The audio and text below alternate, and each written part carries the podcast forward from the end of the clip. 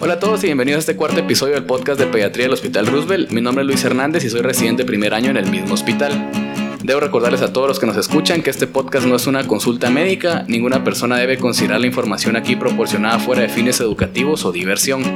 Por favor consulten a su médico si ustedes, amigos o familiares cursan con algún problema clínico y profesionales y estudiantes de medicina les recordamos que todo lo que se hablará debe considerarse una opinión, ustedes deben evaluar todo lo que se diga y formarse su propio criterio clínico.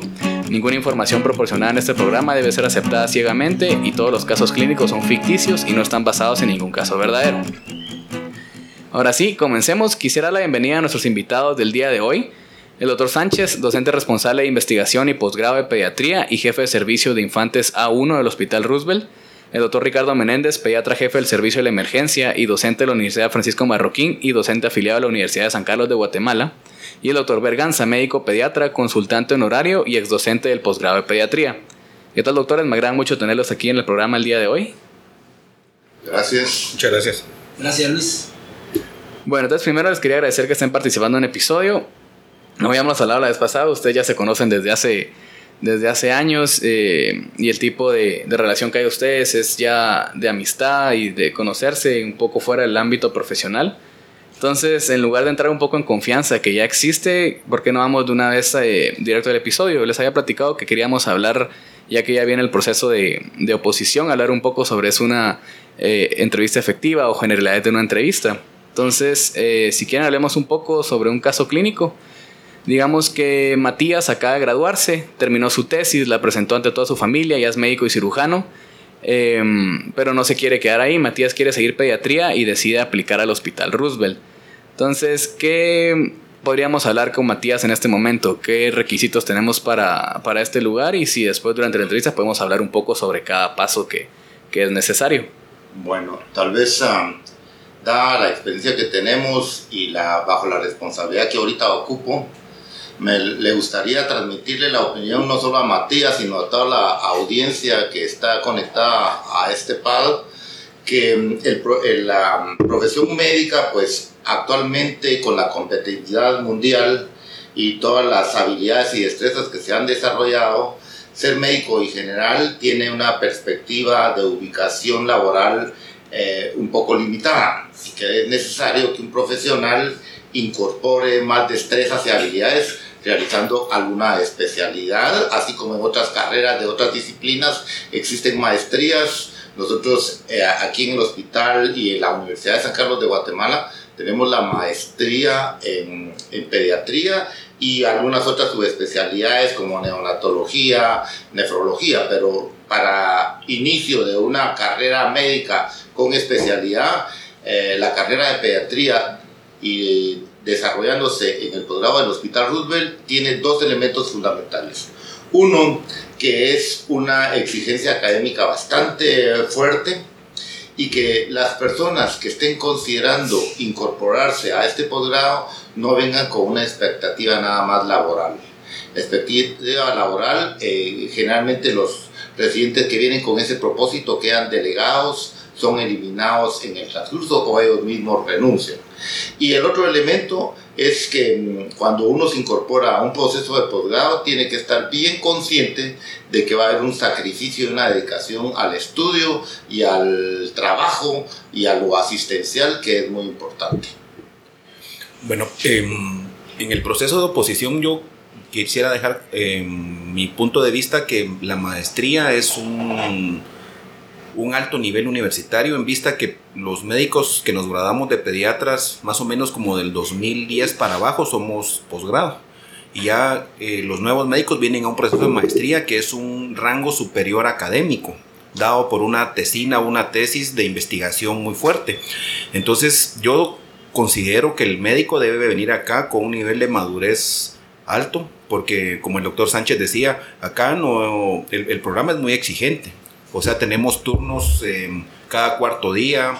Eh, muchas veces uno no duerme, tiene que tener la capacidad física y mental de estudiar cuatro horas en la, tarde en la casa, en vista que los conocimientos médicos son muy amplios, ¿verdad? Entonces, eh, no es posible que yo esté generando maestros en pediatría, en ignorantes o gente que no tenga hábitos académicos, ¿verdad? Entonces, nosotros sí buscamos un perfil basado en la madurez del individuo.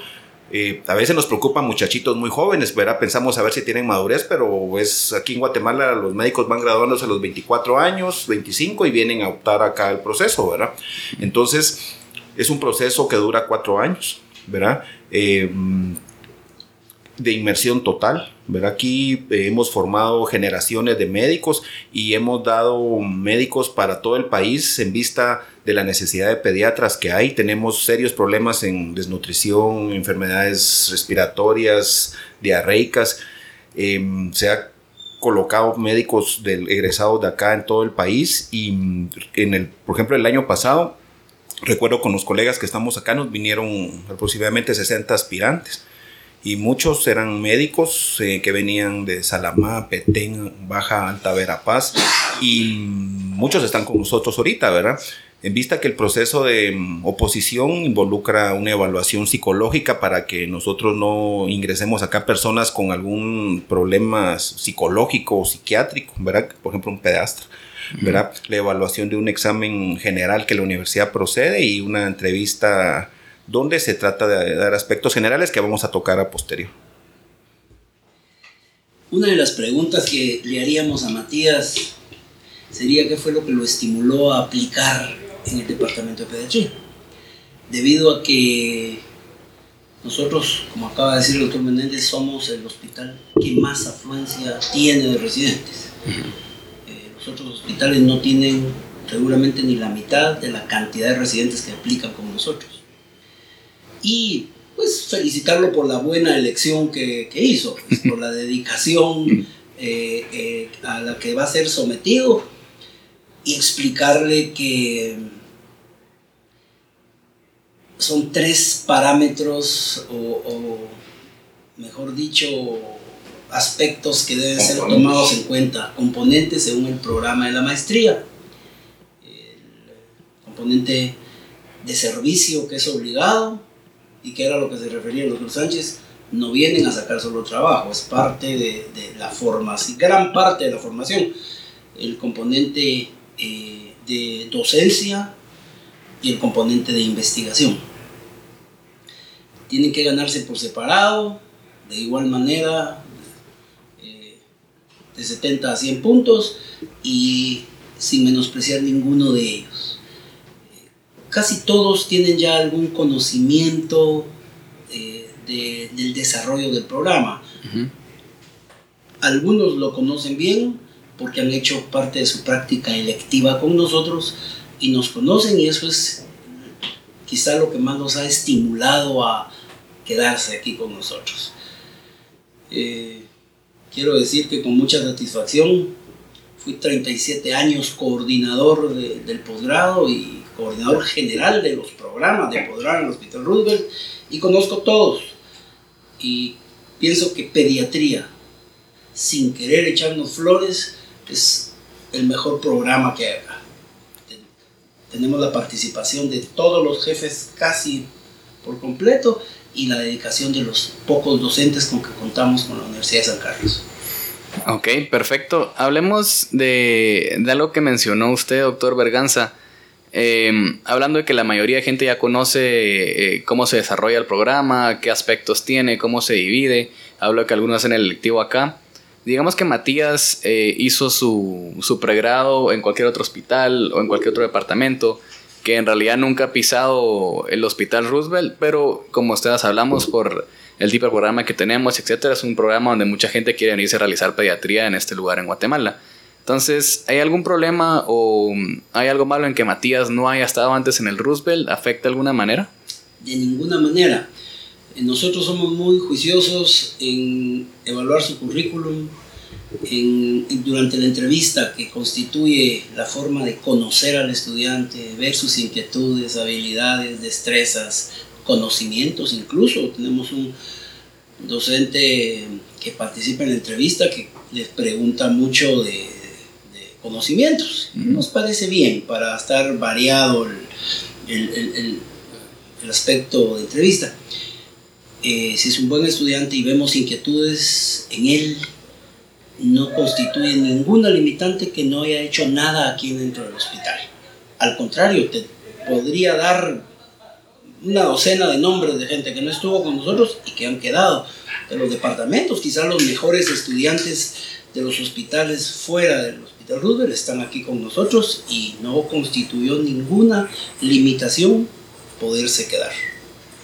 Tal vez habría que aclarar que ahora con la diversidad de universidades que tienen facultad de medicina, somos muy eh, honestos y correctos, no hay privilegios porque la San Carlos sea el, privilegio de quedar, eh, lo que determina la selección y clasificación para hacer la residencia y el posgrado son sus buenas notas en el examen eh, general, su capacidad de entrevista en aspecto emocional y, y control uh, personal que tiene en la entrevista y levemente el perfil de su currículum, ya que eh, consideramos que el currículum todos tienen un comportamiento similar porque la experiencia laboral y, y académica después de, de, del, grado es solo se están graduando y ya se están metiendo a la oposición. Entonces no hay pero Tal vez algo que sí potencializa es dominar un idioma, tener hobbies deportivos y ser una persona eh, proactiva. El Hospital Roosevelt eh, fue un hospital que se fundó en 1955, o sea, uh -huh. empezó a funcionar, y la pediatría en el año 1957. Entonces, eh, del año 57 al 2019 se han formado médicos pediatras acá en el departamento, ¿verdad? Y como les comentaba, pasamos de un proceso de posgrado académico en la Facultad de Ciencias Médicas de la Universidad de San Carlos a hacer una maestría, ¿verdad? O sea, el, el nivel de maestro es algo superior, ¿verdad? Y sabemos que el programa lo hacemos aquí en el, en el edificio central de pediatría, ¿verdad? Aquí atendemos niños de 8 días a 12 años. Y como el doctor Sánchez comentaba, hay programa y unidad de nefrología pediátrica, y eh, el hospital de neonatos, ¿verdad? Que es otro lugar donde pasamos, ¿verdad? El, en, el, en, la maternidad tenemos aproximadamente 200 camitas de neonatos. Hay un fellows de neonatos ahí. Y el otro área es el Hospital Infantil de Infectología, donde tenemos un convenio de intercambio y rotamos allá también, ¿verdad? Eh, mandamos eh, más o menos el 20% de los residentes por mes a rotar al Hospital de Infectología, donde nos apoya. De acuerdo. Y creo que el doctor Sánchez mencionó un punto importante, que son tres factores que se toman en cuenta a la hora de entrar a la residencia, que no solo es una entrevista, no solo es el examen, sino es la entrevista, el examen y el currículum y cada uno tiene su, su de ponderación, su puntuación, etc. Y creo que cada alguien, cualquiera que escuche el programa puede buscar estos puntos. Pero creo que es lógico hablar de que el examen es necesario sacar una buena nota pero hablemos del currículum. El doctor Sánchez mencionó un poco de hobbies, etcétera. Y como mencionó él, y creo que es un, un, punto importante, es que en realidad el estudiante de medicina de pregrado, la mayoría tiene un currículum bastante similar, las mismas actividades, las mismas clases. Para ustedes y su experiencia de, de varios años haciendo esto, ¿qué hace que un currículum resalte? ¿Qué hace que ustedes miren un currículum, que miren un folder con papeles y digan, ah, esta persona es especial o esta persona nos interesa? Existe una guía que da la Universidad de San Carlos uh -huh. con, al, con, algunas variantes de cada departamento eh, para implementarse. Eh, algo que diferencia es, eh, por ejemplo, haberse ido al extranjero o hacer algún electivo, pero a un buen hospital. haber participado, participado no solo como oyente, sino en, un, en congresos trabajos de investigación, tenemos estudiantes que han hecho trabajos de investigación y que han sido publicados incluso. Todo eso hace alguna diferencia, definitivamente. No, no puede ser que, sea, que no sea tomado en cuenta que sean solo eh, diplomas de, de, de asistencia, sino de participación. Y los idiomas es muy importante. Eh, realmente a veces en broma dice uno la ciencia no habla español, y la verdad es que tienen que dominar otro idioma, especialmente inglés, pues. Pero hay quienes saben francés y hay quienes también saben alemán, de manera pues que todo eso les suma puntos en su currículum. Y tal vez agregar, estar ubicado en los primeros puestos de, de su promoción en, en universidades que tienen un número significativo de estudiantes sí catapulta porque hay facultades de medicina que tienen 10 y el, y el estudiante es número 8, pues dice uno, este, este no está muy bien. Pero de 300 estudiantes, 500 estudiantes, que sea el número 10, ese, ese muchacho, ese médico está muy bien ubicado. Y otro elemento también es que eh, el que solo medicina sabe, no sabe medicina. Entonces, ni medicina sabe. Decía el dicho, a veces nos llama la atención gente que tiene actividades artísticas, que eh, tiene actividades destrezas de, deportivas, o que canta, que toca el piano, y es un, un tip, una cosita, un plus que le da eh, el tener una habilidad extra eh, y que es agradable saber que la persona tiene un bagaje cultural. Sí, por ejemplo, algo que a veces es como no atractivo es el, un currícula hecha, es decir, aquí han venido papeles que ni, ni gancho tienen, entonces están no un desorden total, las fotos bailando, entonces creo que el, el, candidato acá debe... Eh, por ejemplo, en, las redes sociales o en Google hay una forma de cómo redactar un currículum. ¿verdad? Nosotros empezamos a ver dónde, de dónde vive su familia, estudios de preprimaria, primaria, diversificado, que, que si fue un alumno destacado, ¿verdad? Los estudios de la universidad, si yo repetí 10 años en primero de medicina, entonces si fui eh, nota, eh, por ejemplo, lo que el doctor, los doctores decían de las actividades extrahospitalarias, eh, nos ha gustado mucho que eh, los, en las oposiciones pasadas la mayoría de los que vinieron traían los cursos de por lo menos de reanimación cardíaca básica, ¿verdad? Que eh, hay entidades certificadas que los, aún los bomberos tienen entidad que los certifica para que alguien le dé el diploma, ¿verdad? Porque eso no es que yo traiga que X persona tiene que tener una certificación de la Academia Norteamericana del Corazón, ¿verdad? Entonces sí tratamos de que mm, la persona eh, sea hasta formal en cómo redactar el currículum y no manda acá un, disculpe, un mamarracho de, de papeles desordenados, ¿verdad? Y mm, como el doctor Sánchez comentaba, ¿verdad? La investigación es la base de la maestría. Y a veces eh, hacemos, la persona nos cuenta que hizo tal tesis y cuando le preguntamos, mire, y en base a qué libros o artículos lo sacó y no los domina, ¿va? Entonces es como vergonzoso que yo haga una investigación y no me acuerde de dónde fueron mis referencias bibliográficas, porque siempre nosotros estamos eh, hurgando el tema ese de, de, qué acceso bibliográfico tengo. Y cómo es eso que haces una investigación y no te acuerdes de dónde lo sacaste, ni, ni, ni memoria tiene, ¿verdad? Entonces, es un punto importante. Básicamente, entonces, hablar del currículum, sí, exacto, que en cualquier lugar en internet o en cualquier lado podemos encontrar una forma básica de cómo realizarlo pero es importante la presentación, es importante la clase de información que se coloca y, y, es importante exactamente saber lo que se está colocando. Y la vez pasada que hablé con ustedes mencionaron que lo que se coloca en el currículum y que sea algo que la persona no lo haya hecho o que esté inventado, que ustedes lo pueden notar desde, desde que lo miran o que se le puede preguntar y se nota totalmente que la persona eh, lo colocó en el currículum y es algo que no domina o en realidad nunca ha hecho. No sé, no sé qué podemos platicar. Por ejemplo, en, inglés, eh, a veces tenemos una revista acá y ponemos al candidato que nos traduzca un abstract. Entonces, por lo menos que tenga la noción. Em, por ejemplo, el año pasado nos vino un candidato que quedó, ¿verdad? Y él fue muy consciente de decir que en su escuela de medicina el inglés no era como punto básico. Entonces, él se le hizo el puntaje, ganó, pero él se le. Em, recomendó y sí lo está haciendo de sacar sus cursos. Porque, mm, como el doctor Berganza decía, ¿verdad? Es decir, aquí nosotros, por lo menos, muchos los libros, eh, Nelson y todos están en español, pero nosotros, en el, por ejemplo, en el posgrado de intensivo, toda la bibliografía es en inglés. Y si no lee inglés, eh, I'm sorry, es decir, puedes perder el curso, porque son artículos recientes y todo, y por lo menos tiene que tener un nivel, eh, me parece que 14 cursos tiene que sacar en, en Calusac para, 12. Porque sí es importante. Yo creo que la entrevista ha sido favorable. Eh, tenemos eh, la información necesaria para los aspirantes y están las puertas abiertas. Los convocamos para que vengan. Eh, la Universidad de San Carlos hace la convocatoria.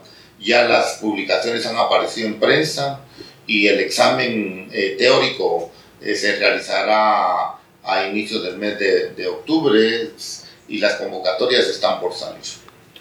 Sí, por ejemplo, em, nosotros sí tenemos, em, aquí vienen muchas personas, ¿verdad? Pero sí evaluamos cómo vienes vestido. O sea, tampoco es que venga uno de gala con un sombrero de copa, pero no puede venir con un pantalón de lona roto. O sea, aquí es algo formal, ¿verdad? Se le evalúa cómo se presenta el candidato, cómo saluda, su mirada, o sea, cómo él trata de tener una interacción, ¿verdad? Todo eso son cosas de detalles que eh, nosotros calificamos, ¿verdad? Es decir, es parte de la madurez y responsabilidad de la persona venir acorde a una entrevista de una maestría, o sea, no... O sea, una recomendación es que yo no voy a venir en pantaloneta a entrevistarme, ¿verdad? Y mm, se hacen preguntas como tú dices, ¿verdad? Que si nos están mintiendo, vamos viendo... Eh, a cruzar la información. A cruzar la información, ¿verdad? Entonces, eh, nosotros como prueba de que este programa de maestría es bueno, más o menos de los que se gradúan, mm, tres o cuatro de los pediatras que egresamos califican para hacer programas internacionales y, creo que ninguno ha perdido la oposición en el extranjero, ¿verdad? Entonces hay intensivistas, neumólogos, inmunólogos, eh, reumatólogos que se van a formar a universidades en Europa o aquí en América y han puesto en relieve que el programa acá tiene los requisitos más que básicos para que seas eh, competente en cualquier lugar del mundo, ¿verdad? Tenemos esa, esa es una prueba bastante fuerte, ¿verdad? De que los que egresan de acá, tanto a nivel de Guatemala, tienen, o sea, no los, no los contratan. De hecho, a veces hemos sacado aquí médicos que vengan a trabajar y ya no viene nadie porque están, ya los contratan tanto público y privado, ¿verdad? Entonces, sí es un buen programa que involucra inmersión y dedicarme a estudiar. ¿Verdad? Porque como dijo el doctor Sánchez, si yo vengo acá de pasante, el, año pierdo, ¿va? Porque hay que llenar lo que el doctor Berganza decía, ¿va? Ganar investigación con más de 70, ganar los exámenes y los servicios con más de 70, ¿verdad? Entonces, si yo no lo gano, aquí hay gente que se va, ¿verdad? Y pierde la oportunidad. Bueno, solo me resta decirles que invitamos a todos aquellos que quieran asistir a nuestro programa. Tienen las puertas abiertas y quiero que sepan que educamos a todo aquel que quiera que lo eduquemos y que se deje educar. El que no ponga de su parte en el sentido de esfuerzo, dedicación y ánimo, no lo podemos educar, por lo tanto no sería parte de nuestro programa. Excelente, creo que fueron bastantes importantes los tips que hablamos hoy, las, los consejos, la información que se dio. Y si quieren ya para ir terminando la entrevista, los últimos minutos, como les conté, esto hablamos mucho en redes sociales, compartimos mucho con las personas que nos siguen en, en este tipo de lugares. Entonces nos dieron algunas preguntas que quisieran que ustedes las respondieran. Uno fue que si se entrega un expediente clínico, la Universidad de San Carlos tiene sus requisitos para mandar, para poder entrar al proceso de oposición y nos preguntaban si era necesario o si nosotros eh, como hospital se pedía algún tipo de requisito físico o currículum físico o algún documento en físico. Como somos todo un equipo que organizamos y, ejecutamos el proceso de oposición, hay una comisión específica para calificar currículum. Y les es más fácil y práctico tener físicamente el expediente y se presta además para que si nosotros parte del, equipo de la entrevista tenemos alguna duda, lo consultamos inmediatamente, de acuerdo a lo que él haya expresado. Por eso es que nosotros sí pedimos un currículum eh, eh, físico. Que hay que venirlo a dejar antes. A... Se viene a dejar a la jefatura del departamento de pediatría. Ese es el órgano de recepción. No la facultad. Ok, perfecto. Y otra de nuestras preguntas que tuvimos es que alguien nos preguntaba si alguien había intentado hacer algún tipo de de irse al electivo o algún tipo de proyecto que había tenido cierto tiempo en el que no había trabajado, sino había estado enfocándose en esto o estudiando, cómo esta persona puede abordarlo al momento del currículum, al momento de entrevista, estos meses o este tiempo que haya pasado preparándose para esto o trabajando en este otro proyecto aparte. La verdad es de que las rotaciones académicas ah, de esa naturaleza tienen ventajas y desventajas, porque el que no las ha realizado tampoco va a estar en condiciones menores y por eso es que tenemos un parámetro que calificar. Serían, son actividades que se toman en consideración, pero que no son catapultantes o determinantes a excepción de que haya un empate o haya una generación de duda. Y aprovechando esto para terminar, hacemos énfasis en que el que esté interesado realmente es el que se someta, porque hemos tenido desafortunadamente algunos que tiran la toalla al mes o a los dos meses. Estas son personas que no realmente estaban seguras de lo que se querían meter. U otras personas que se están jugando dos eh, eh, participaciones. Hacen la convocatoria aquí en el hospital y hacen otra presentación en otros hospitales o en otro hospital privado. Y entonces ganan acá y ganan en el otro lugar y a veces por condiciones económicas se van al otro lugar pero hicieron perder la oportunidad a una persona que posiblemente nos hubiera dado buen rendimiento. Y lo último es que mm, el programa cada año reciben postulantes extranjeros los, y los que ganan el proceso se han quedado, ¿verdad? Dependemos siempre de la cantidad de plazas que, que el ministerio nos va a aprobar porque ellos son ad honorem y este año nos aceptaron ocho, ocho, ocho plazas para candidatos, ¿verdad? El año pasado echaron 10, me parece, ¿verdad? 10 personas de Honduras que han hecho su mejor papel también, ¿verdad? Que se vienen a fajar acá. Perfecto. Bueno, quería agradecerles por todo, doctor, doctor Berganza, doctor Menéndez, doctor Sánchez. Creo que las personas pueden sacar mucha información, mucho provecho de, del programa del día de hoy. Gracias.